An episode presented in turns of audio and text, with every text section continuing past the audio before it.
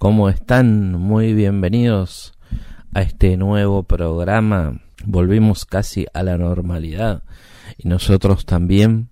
Así que hoy vamos a tener un programa muy normal con cartas, que es la principal herramienta que tenemos nosotros para llevar adelante este programa. La semana pasada estuvo un poco complicada, ustedes lo recordarán, por un inconveniente interno.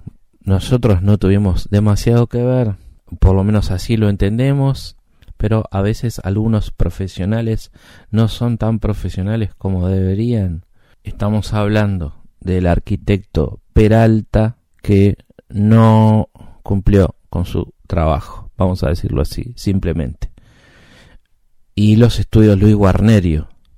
Bueno, es así que esta semana llegó una carta membretada a nombre de Radio Mundo. Prácticamente eh, no, se, no se menciona mi nombre, pero obviamente alude a mi persona y alude a este programa, por lo cual corresponde que la leamos aquí, que la compartamos con ustedes para que también sepan qué es lo que está pasando.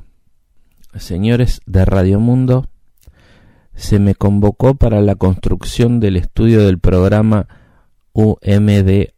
UMDA, entiendo que es como la sigla de un millón de amigos, mi equipo de trabajo se constituyó en el domicilio de la emisora en fecha 2 de agosto de 2021 para iniciar la obra tal como fue acordado por las partes. Los señores Emilio Ortiz, Juan Cruz Walter y Odiseo Fuentes, mi equipo de trabajo, siguieron al pie de la letra las instrucciones que quien escribe les indicó ese mismo día a primeras horas de la mañana, más exactamente a las 6.30 antes de subir al camión que nos lleva a cada una de nuestras tareas. Por mi parte, creo que mis credenciales hablan por sí solas.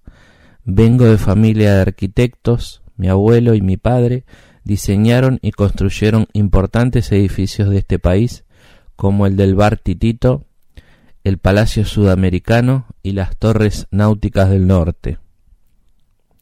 Según se me informó por parte de, uno de mis empleados, el señor Emilio Ortiz, en la pasada emisión del programa UMDA, que es un millón de amigos, se me faltó el respeto y se dijeron cosas que no coinciden, que no condicen con la realidad.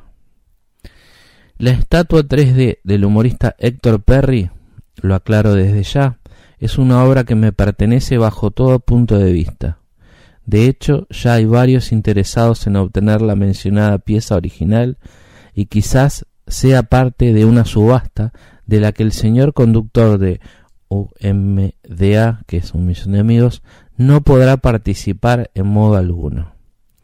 Es una lástima se me ocurre que una emisora tan prestigiosa como Radio Mundo mantenga en sus filas a un locutor tan mal educado sin la menor sensibilidad para el alto arte con el que gentilmente intentamos relucir su inútil emprendimiento. Esta carta pretende que sea respondida con una respuesta contundente de las autoridades de la radio. La recibiré con mucho gusto a la dirección de correo electrónico escribano peralta bolso corazón arroba yahoo.com. Bueno, por nuestra parte nos desligamos también de esta comunicación, ya que de hecho va dirigida a, como bien lo indica, las autoridades de la emisora. Nosotros en cualquier caso, haremos los descargos correspondientes. Yo ya expliqué todo, lo que yo ya expliqué todo lo que pasó y lo que y lo que no pasó. Eso es lo que me parece más significativo. Todo lo que no hizo el señor Peralta, que vaya a saber cómo utilizó su tiempo. Mm, tampoco le quiero adjudicar mayores responsabilidades a los señores Emilio Ortiz, Juan Cruz Walter y Odisio Fuentes, que, bueno, me parecieron ciudadanos eh, gentiles de origen colombiano ellos, pero que simplemente cumplían órdenes. Aquí hay un profesional que además está registrado en, en la caja de profesionales y habría que ver a ver si está todo en regla, digamos, sus papeles. Habría que, habría que verlo, habría que comprobar papel por papel, dado que por lo pronto y en lo que tiene que ver con la obra que él se comprometió a hacer aquí en la radio, bueno, no, no, no hay mucho, no hay mucho bueno para decir. De todas formas, eh, les cuento como buena noticia que vamos a terminar los estudios Luis Guarnerio, que ya estamos buscando a otro profesional que sea capaz de llevar adelante esta tarea. Ahora vamos a escuchar una carta de una amiga que casualmente cumple el mismo día que yo, cumpleaños, el 8 de octubre. Mi amiga Fernanda Teodora. Tenemos casi... Bueno, no, no voy a adelantar nada de la carta. Es una oyente muy querida. Así que vamos a escucharla. Nací en el año del conejo. También nací en el año internacional de la mujer, pero como acá estábamos en dictadura, era el año de la orientalidad, y dicen que había que escribirlo al lado de la fecha todos los días en la escuela. En Argentina gobernaba Isabelita y fue el año en el que se empezó a gestar su última dictadura. En el otro lado del mundo moría Franco y en España se empezaba a respirar libertad. De paso cañazo Juan Carlos fue nombrado rey de España. Por suerte acá nacían canciones para no dormir la siesta, que nos hicieron más leve todo a los niños y niñas. Sui Generis se separaba con un gran concierto en el Luna Park, aunque lo seguimos escuchando. Se patentó el cubo de Rubik y aún sigo sin poderlo armar. Dicen que hay un tutorial en YouTube, pero prefiero no hacer trampa. Steven Spielberg estrenó Tiburón y sigo sin animarme a verla. Ava ya estaba sacando sus grandes éxitos. Nacían Iron Maiden y los Sex Pistols. En Australia ya había televisión en colores. Australia siempre se adelanta en todo. En Estados Unidos estrenaba Saturday Night Live. El dictador Juan María Bordaberry negaba que hubiera detenidos en las cárceles por su posición política. Sí, cómo no. El campeonato de fútbol uruguayo lo ganó Peñarol, pero no importa, porque en el 76 en un campeonato histórico lo ganamos con Defensor. Se prohíben las ideas marxistas y las agrupaciones marxistas. Las de Groucho, las de Carlitos, por ley se empieza a usar la unidad monetaria nuevos pesos. La Copa América se empezó a llamar la Copa América.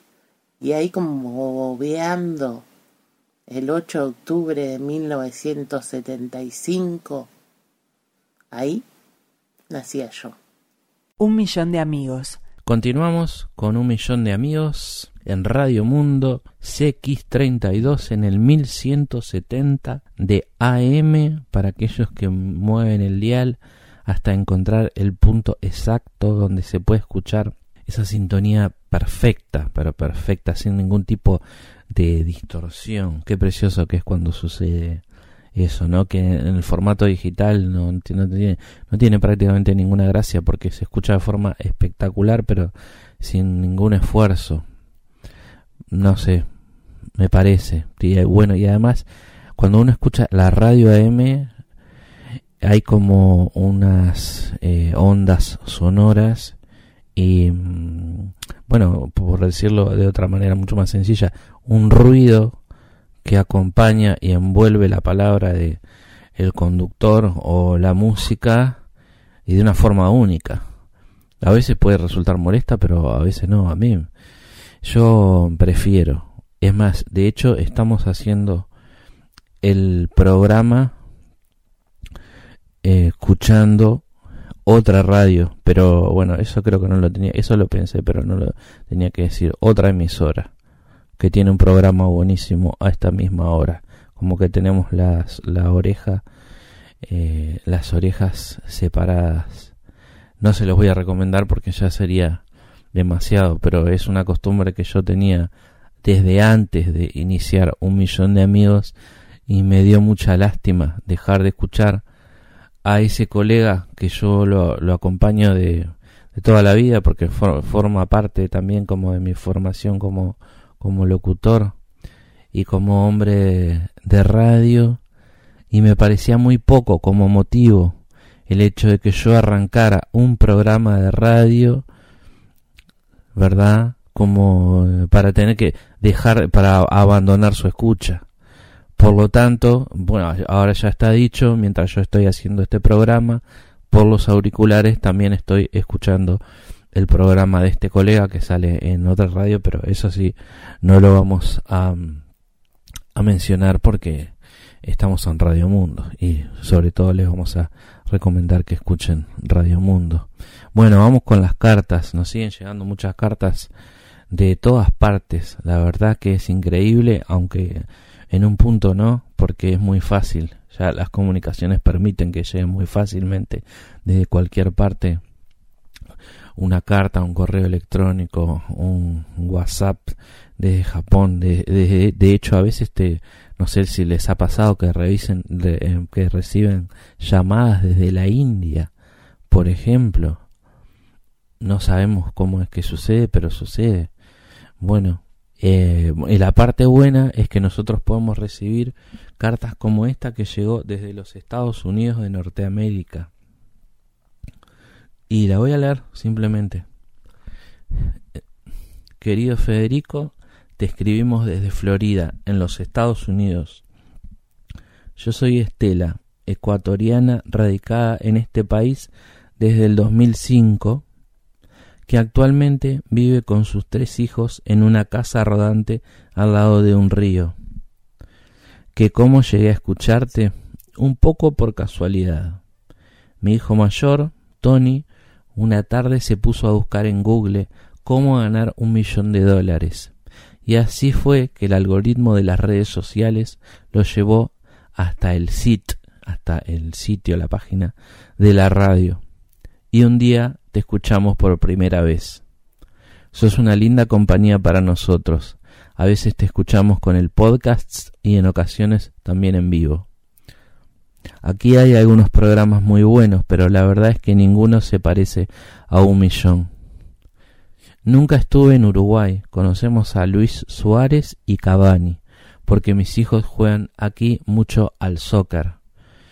A veces pensamos en arrancar con la camioneta hasta allá. Nos dice, nos dicen que es un país tranquilo y con gente muy amable, pero lo que se escucha en tus cartas, por lo que se escucha, no, mejor dicho, por lo que se escucha en tus cartas, como que nunca pasa nada. Nosotros no estamos mal, nos alejamos bastante de la ciudad y del tránsito, aunque aquí tenemos, el problema de los animales. Ya estamos bastante habituados, pero la otra noche, por ejemplo, se nos apareció un oso. No era demasiado grande, pero era un oso, y nunca lo habíamos visto. Mis hijos a veces salen a cazar y traen la comida para la noche, que también luego nos sirve para el almuerzo y el desayuno. Son especies de pájaros, a veces ranas, y muy de vez en cuando se logra pescar algo como la gente.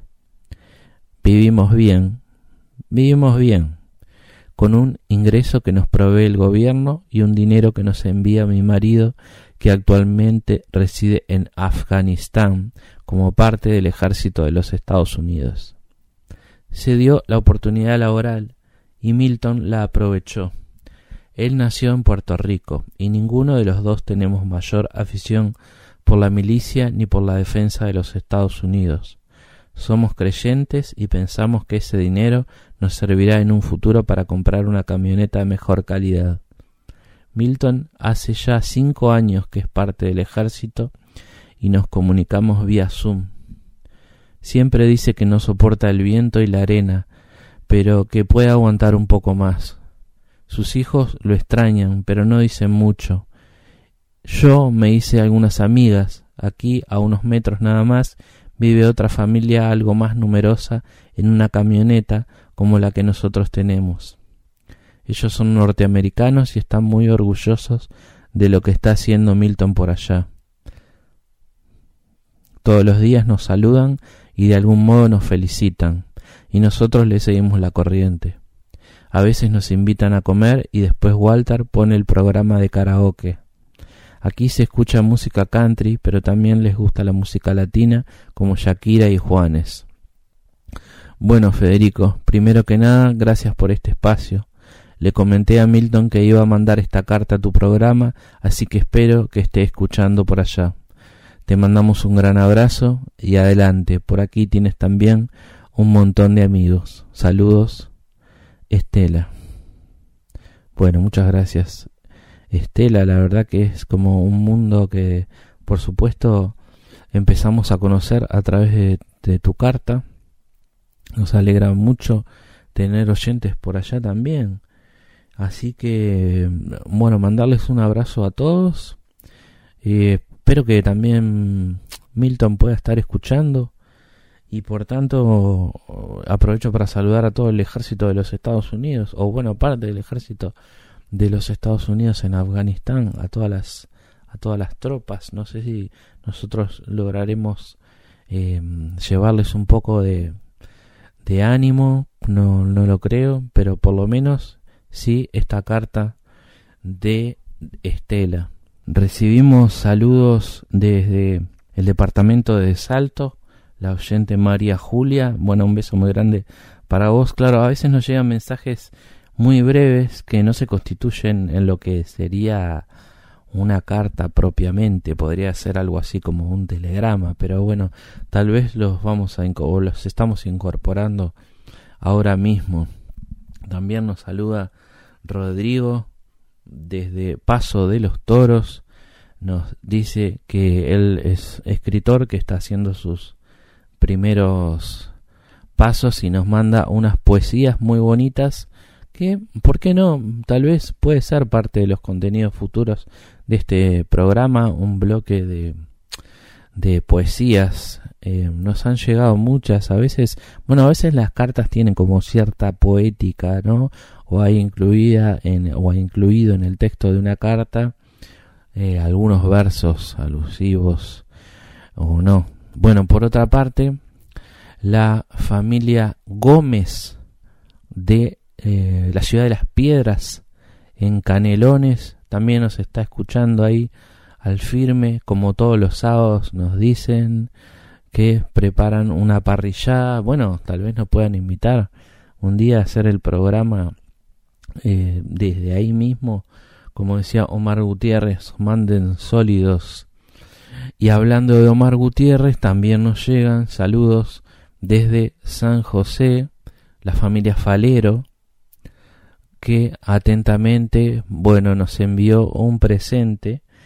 Esto a mí me da un poco de vergüenza porque la verdad que no creo que no nos merecemos no nos no nos merecemos tanto.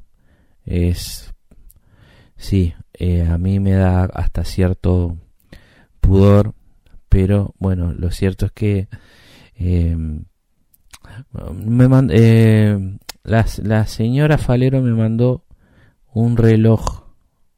Es así, un, es, es, la verdad que es un, es un, propiamente un regalo, tiene todas las características de un regalo importante.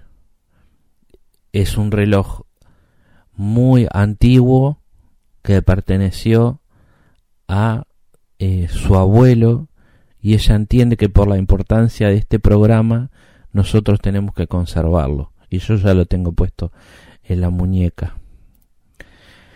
Es un reloj, lo puedo decir porque creo que ya no...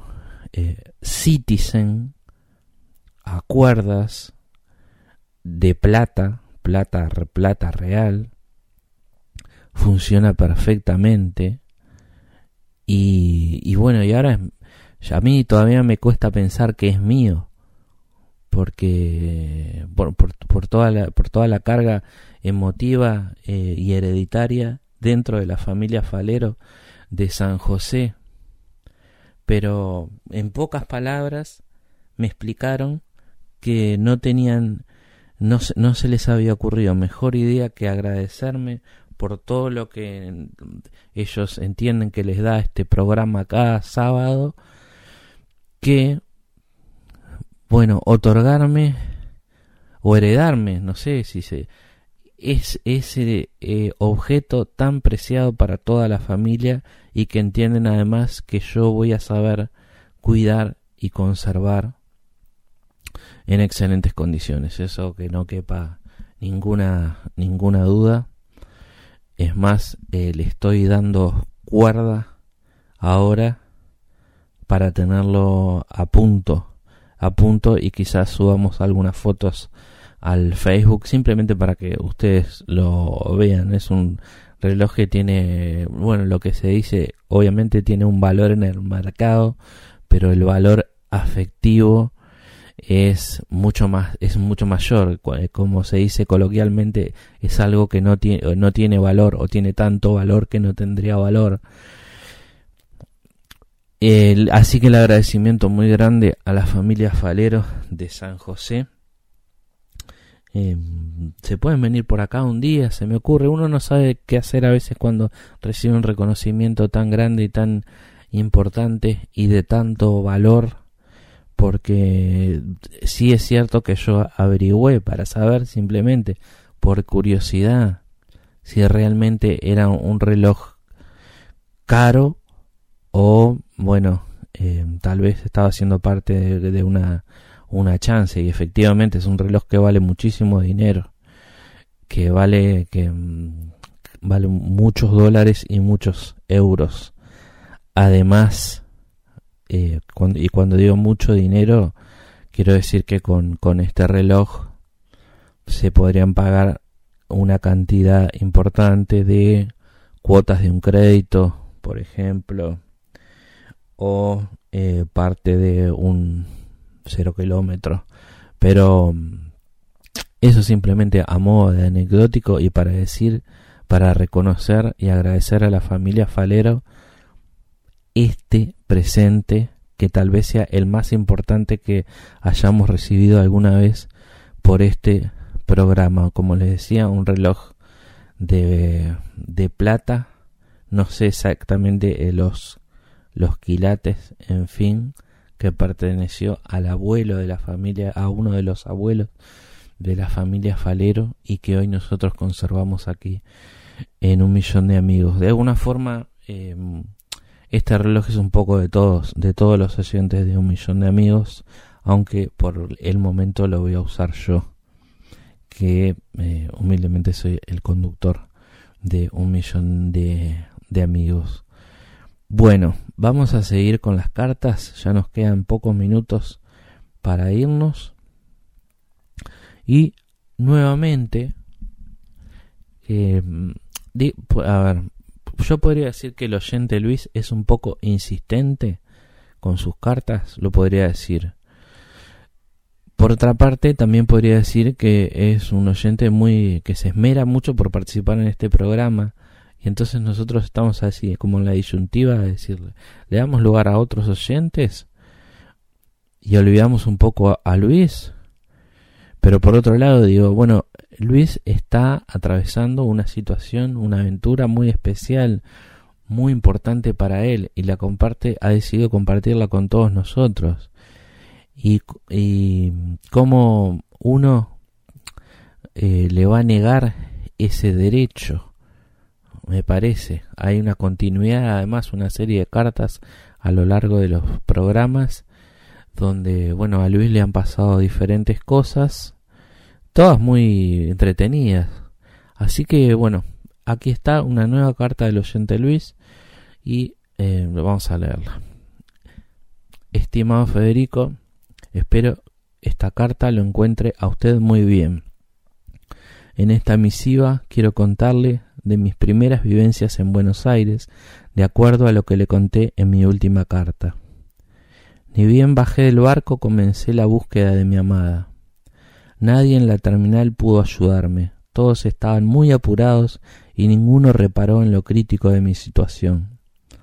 Unos porque debían abordar un barco, otros porque llegaban tarde a otra parte o discutían por teléfono. Nadie podía prestarme atención.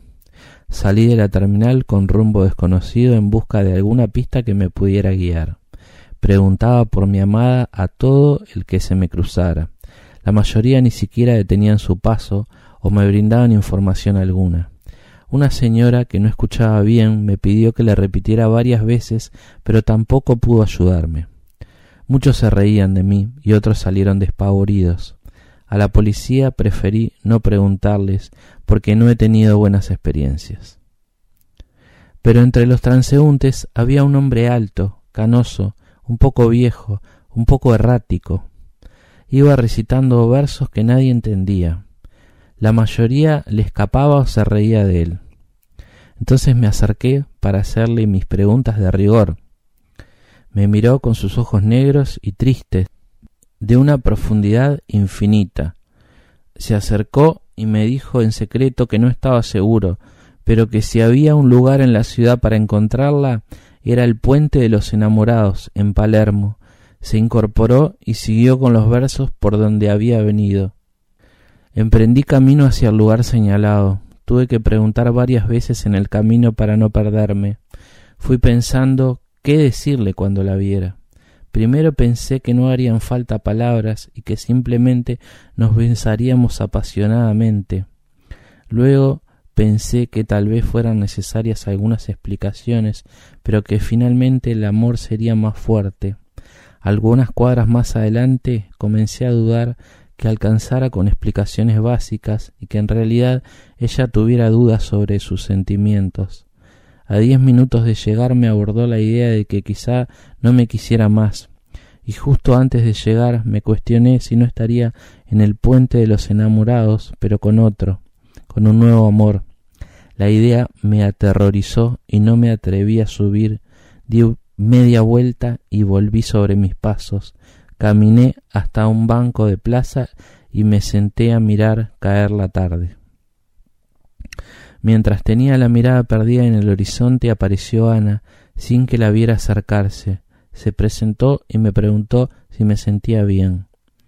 Desanimado, le dije que ya no me importaba cómo me sentía y le resumí. Desanimado, le dije que ya no me importaba cómo me sentía y le resumí la historia.